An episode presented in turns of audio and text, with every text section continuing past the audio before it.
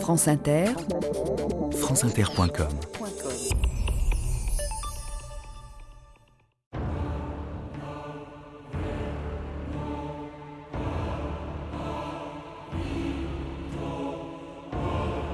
Je ne dis mot, mais je parlerai un jour si haut que je me ferai entendre. Louis XIV enfant.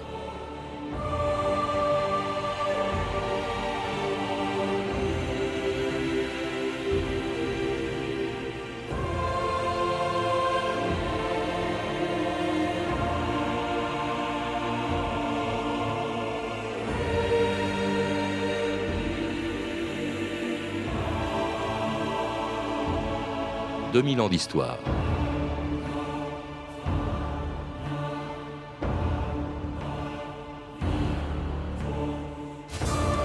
Avant d'exercer le pouvoir à l'âge de 22 ans, Louis XIV a trouvé dans sa jeunesse et auprès de Mazarin l'expérience qui allait faire de lui le plus grand roi de son temps. Fils de Louis XIII et d'Anne d'Autriche, qui après 23 ans de mariage espérait tant avoir un enfant qu'ils l'appelèrent Louis Dieudonné, il devenait roi à 4 ans et demi, le jour de la mort de son père, le 14 mai 1643. C'était le début d'un règne de 72 ans et de 18 ans de régence pendant lesquels Louis XIV, étant trop jeune pour gouverner, allait apprendre son métier de roi auprès de celui auquel Louis XIII avait confié son fils au moment de mourir, le cardinal Mazarin. J'ai peur, monsieur le cardinal. Non pas de la mort qui approche, et qu'après moi tous se ruent sur l'héritage. Mais vous avez oublié la vie même. Votre dauphin, sire. Il sera roi. Comment avez-vous nom à présent, mon fils Louis XIV, mon papa. Pas encore, mon fils. Pas encore. Souvenez-vous, mon fils, que monsieur le cardinal et votre guide?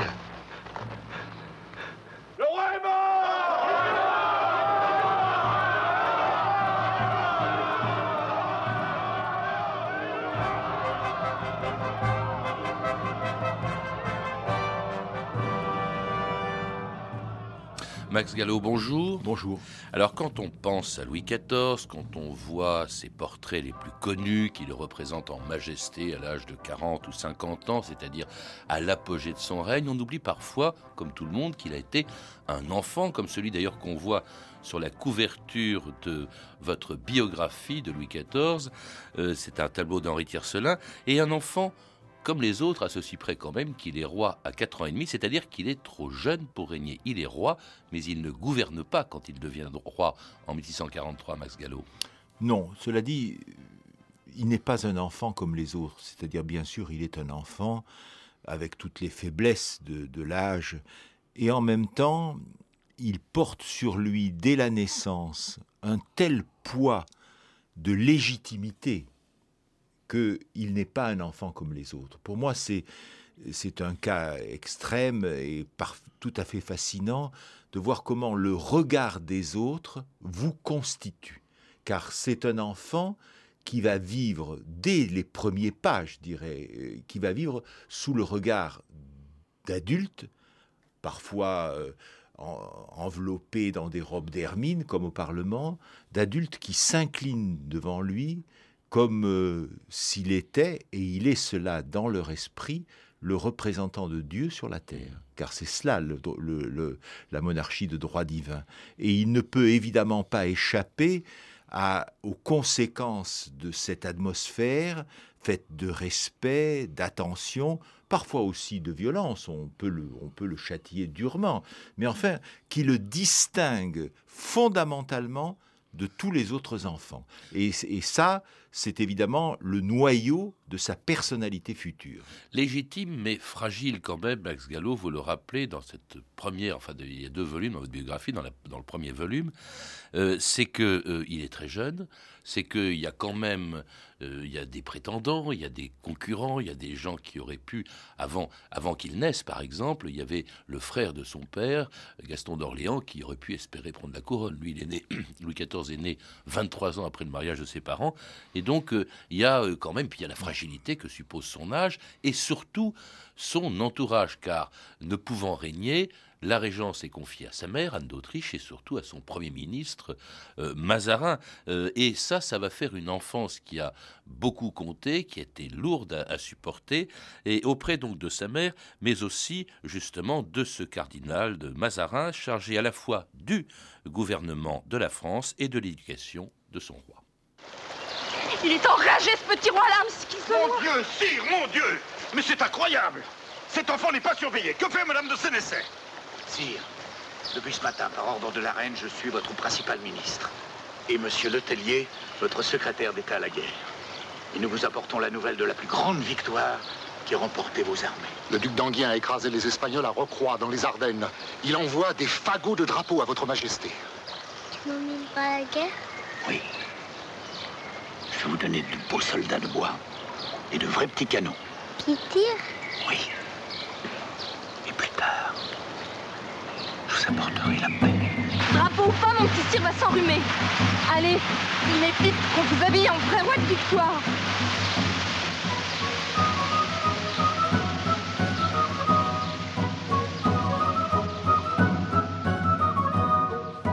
Oui, en vous lisant Max Gallo, j'ai appris qu'effectivement, le jeune roi, lui, le jeune Louis XIV, jouait aux soldats, non pas de bois d'ailleurs, mais d'argent. Et puis même, il avait de petits canons, euh, je veux dire, avec les qui tiraient, d'ailleurs on l'entend cela dans ce passage, et il a été dressé, moi je, je tiens beaucoup à ce mot, il a été dressé à la fois à l'étiquette, je vais y revenir par un exemple, et en même temps dressé au règne et à la guerre. Alors la guerre, c'est un effet la fonction du roi, la fonction du roi qui doit apprendre à chevaucher, il monte très vite sur un cheval. L'étiquette et le pouvoir politique, c'est par exemple cette scène qui m'a toujours paru extraordinaire, qui se passe au Parlement de Paris en 1643, pour un lit de justice où on va casser, on va casser justement le, testament euh, de, Louis XIII.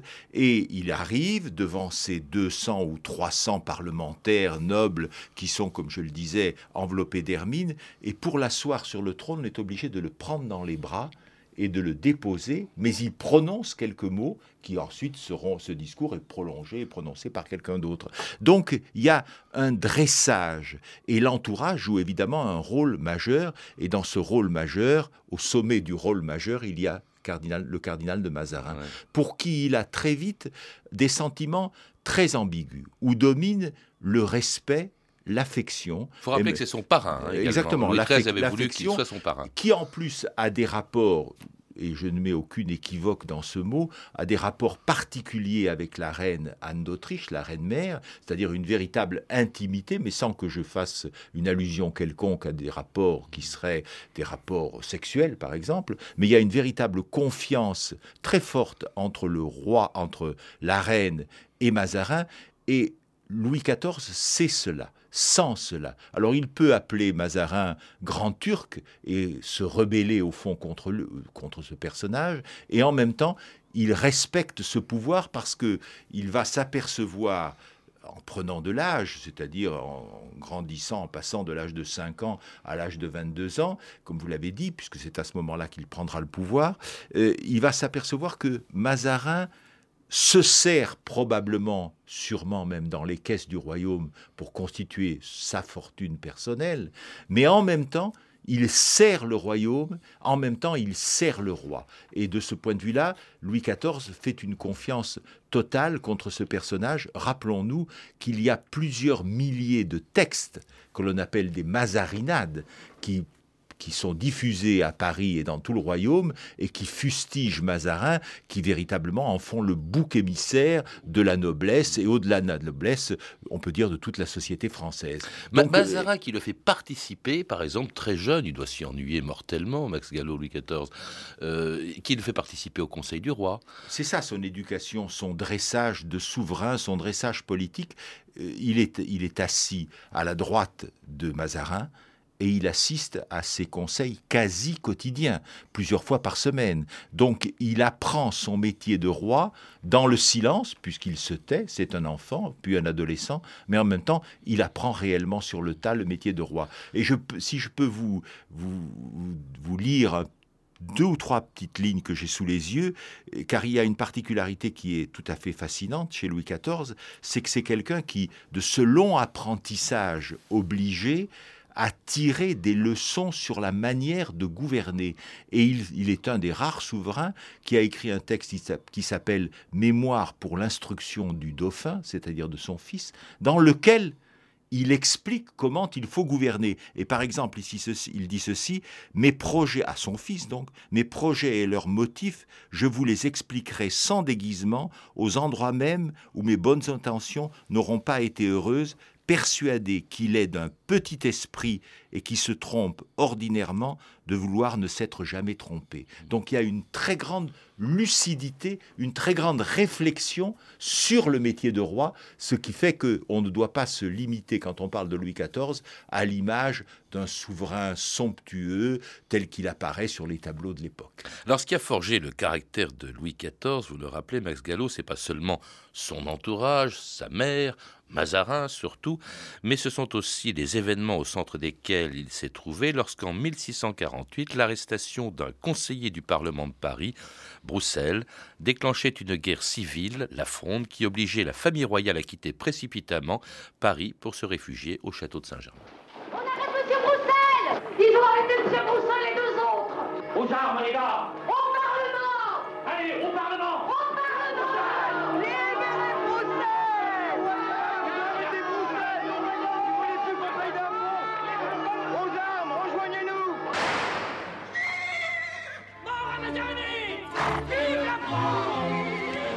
Courage, Louis.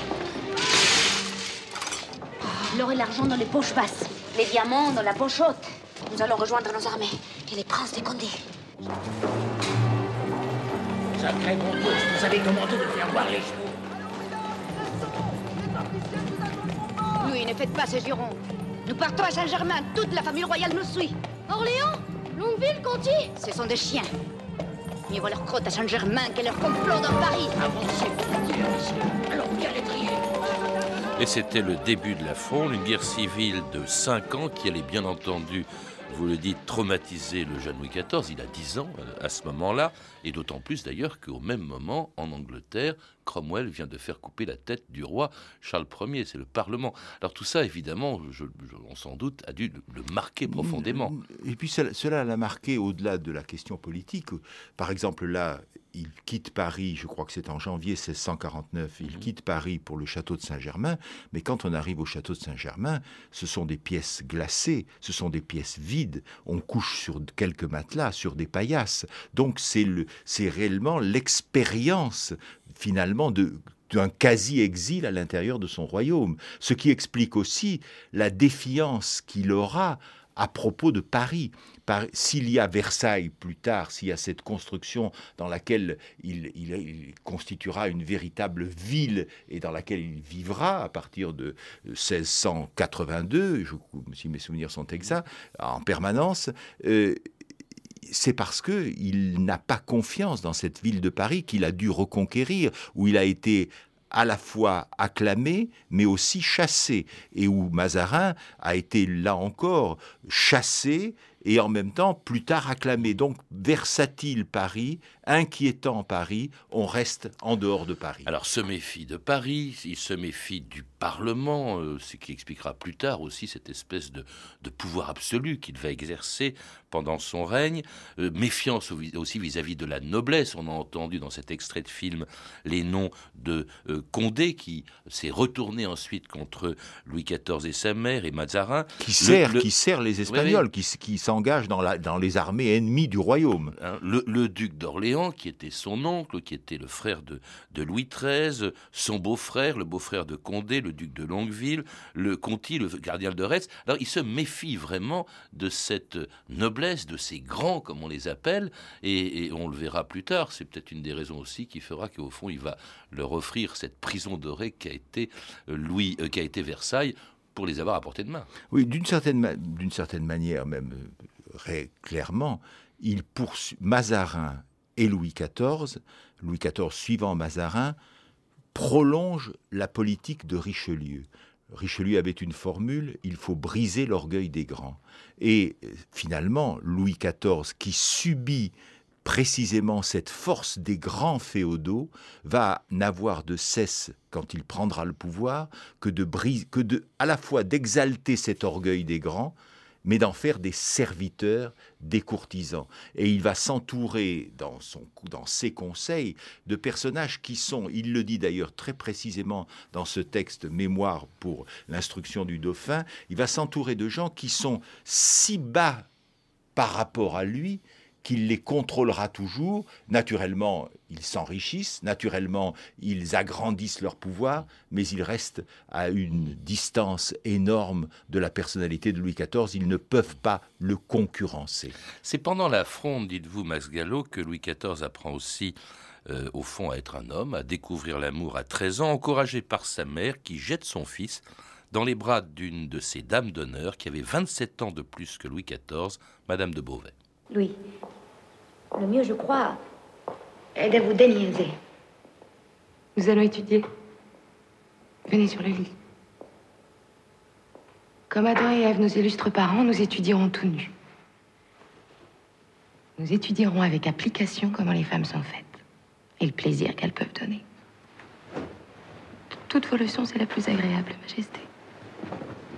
Venez découvrir la merveille et le sel de la vie. Notre roi fut glorieux. La béatitude de Sa Majesté fut extrême. Une béatitude extrême, vous entendez? Madame de Beauvais est épuisée. Madame de Beauvais, c'est grand.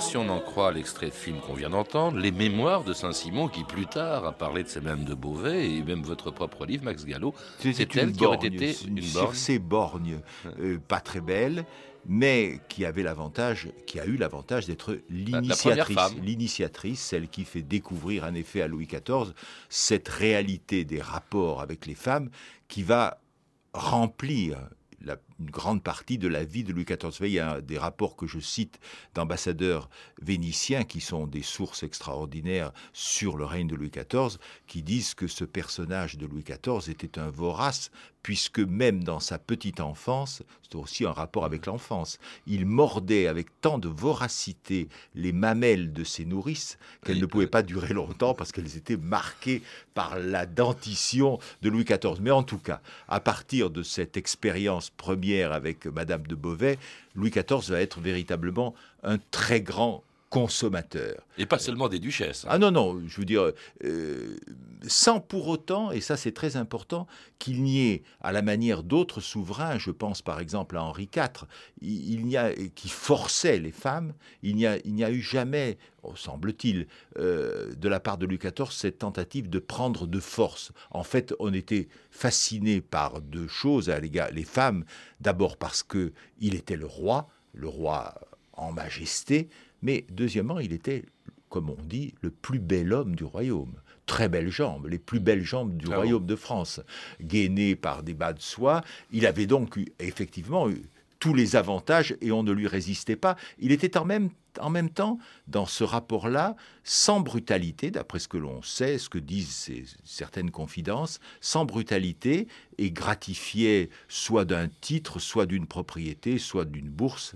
Euh, oui, ça dépendait, ça dépendait, du titre, ça dépendait de, la personne de la personne qu'il avait consommé. c'était tout ça était sans aucun sentiment, sauf peut-être pour une femme qui était de surcroît une nièce de Mazarin, qui était Marie Mancini. Max Oui, il a eu ça, on pense, mais à peu près avec certitude il faut le faut en conclure que cela s'est passé comme ça, euh, qu'à la veille de son mariage euh, officiel, enfin de son mariage avec Anne d'Autriche, l'infante d'Espagne, euh, il, avait pour Marie Mancini une véritable passion.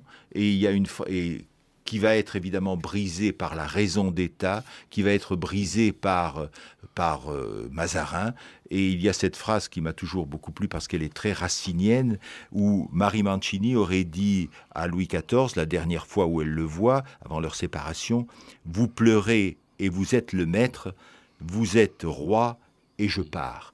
Très belle phrase, Titus et Bérénice d'une certaine manière, et, et c'est la dernière fois probablement où il éprouve une véritable passion amoureuse. Il aura beaucoup de passion pour les favorites, mais ce ne sera pas avec la même la même fraîcheur et la même naïveté. Alors, autre passion pour tout à fait autre chose de Louis XIV quand il était enfant et adolescent, la danse et la musique, qui n'étaient pas pour lui qu'un divertissement. La musique incarne l'harmonie universelle et à ce titre, elle a un rôle politique à jouer dans l'ordre que je veux instaurer. Elle me sert, elle sert l'État. Pas, ça, pas. Et droite. Oui, double gauche. Et droite. Plié, en l'air. Le roi danse.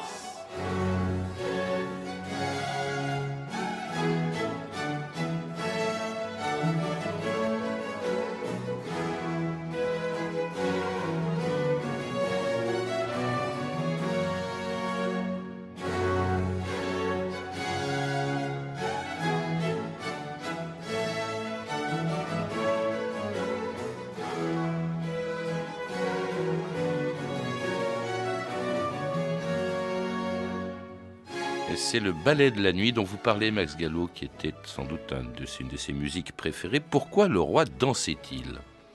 Le roi danse d'abord par plaisir. Par plaisir, parce que il a, il a cette légèreté, il est encore dans la, légèreté de la jeunesse, il n'a pas 20 ans, euh, il danse parce qu'il est beau, mais pas seulement pour ces raisons-là, parce que il, a, il aime euh, en effet être au centre du ballet, se mettre en scène, mais, parce que en réalité, ces, ces, ces, ballets sont aussi des cérémonies rituelles, des cérémonies monarchiques. Il faut pas, il faut ne jamais perdre de vue que tous les actes du souverain ont un double aspect. Ce sont des actes euh, tout simplement, on danse, un ballet de Lully en 1651, je crois, le ballet de la nuit. Euh, on va à la messe. Et en même temps, parce qu'on est le roi, on est au centre de cette cérémonie rituelle, rituelle quasi religieuse, car Louis XIV n'est pas seulement le représentant de Dieu sur la terre, et le sacre en 1654 manifestera ce caractère sacré, il est aussi celui qui est l'image d'Apollon. Et là, nous retrouvons l'expression le roi soleil. Quand il danse le ballet, il a euh, une couronne qui représente les rayons du soleil, il est vêtu d'or et d'argent, il rayonne, il est beau, il est à la fois le, dieu le représentant du dieu des chrétiens et en même temps un personnage mythologique, l'équivalent du soleil, tout tourne le ballet, la scénographie sur laquelle il veille, le met au centre du dispositif, tout tourne autour de lui comme nous tournons autour du soleil. D'où l'importance de Lully, hein, qui, Absolument. Va protéger, qui va prendre une Il y a une harmonie, si vous voulez, tout à fait unique, et ce qui en fait d'ailleurs, ce qui a permis à Voltaire d'écrire un livre magnifique qui s'appelle Le siècle de Louis XIV, qui est un chef-d'œuvre. Euh, il y a une harmonie comme jamais elle ne s'est produite entre le roi, les arts, les artistes, les écrivains, et cette harmonie est, un moment très particulier dans l'histoire de la France et dans l'histoire européenne. Et alors, euh, bon, un roi qui, grâce à la danse aussi, séduit les femmes, dont Marie Mancini, dont vous avez parlé, à laquelle d'ailleurs qu'il avait envisagé d'épouser, mais son oncle Mazarin ne l'a pas souhaité, euh, et puis surtout, il préparait Mazarin un mariage, un mariage de raison avec Marie-Thérèse, euh, la fille J'ai dû prononcer, j'ai dû dire Anne d'Autriche, c'était le nom de la mère. C'est la mère. Mais Marie-Thérèse, sera sa femme. Euh, il l'épouse sans aucun sentiment parce qu'il faut faire la paix avec l'Espagne. Il faut faire la paix avec l'Espagne et il faut prendre aussi une, une, sorte de gage sur l'avenir, puisque vous savez que dans ce mariage, dans ce traité des Pyrénées, il y a la clause dite des 500 000 écus. Si euh, Marie-Thérèse et le pouvoir espagnol ne verse pas cette dot de 500 000 écus, à ce moment-là, le roi de France conservera, lui ou sa famille, conserveront un droit de succession de la monarchie espagnole, ce qui arrivera. Donc il renonce à Marie Mancini, il épouse Marie-Thérèse à Saint-Jean-de-Luz en 1660, quelques mois avant la mort de Mazarin le 9 mars 1661. Comment vous sentez-vous ce matin, mon parrain? Péractomeste, c'est bien fini. Ne me laissez pas seul. Tout ce que je sais vient de vous. De moi et de la fronde. Et vous avez des dispositions à gouverner que vous ne soupçonnez pas. Mais je n'ai plus confiance. Ni dans mon Parlement, ni dans ma noblesse, ni dans mon peuple. Je n'ai plus confiance en personne. Alors, sire, vous serez un grand roi. Mon parrain, monsieur le cardinal, se meurt. Je veux que la cour prenne le deuil en noir et qu'on dise dans toutes les églises du royaume les prières des 40 heures, comme pour les rois. Et c'était la mort de Mazarin en mars 1661. Alors là, c'est extraordinaire. Ce jeune roi, enfin il a quand même 22 ans à ce moment-là, qui n'a jamais gouverné. Mais avec l'expérience que, vous, que nous avons signalée de toute cette longue période pendant laquelle il assiste au gouvernement du royaume. Mais il n'a jamais gouverné, et voilà que non seulement bah, il, gouverne vraiment, il est vraiment roi, mais en plus il gouverne seul. C'est-à-dire que après Mazarin, plus de Premier ministre, euh, il va dominer complètement euh, son, son gouvernement, il met à l'écart sa mère qui exerçait encore un pouvoir. Bref, du jour au lendemain, euh, cet homme qui ne gouvernait pas, hein, ou presque pas, devient un roi aussi puissant, plus puissant même que n'importe lequel de ses prédécesseurs. Tout à fait. D'ailleurs, il le dit lui-même, la scène du théâtre change. Et il a des formules tout à fait précises, il donne des indications. La première, la première indication, c'est qu'il écarte sa mère des conseils.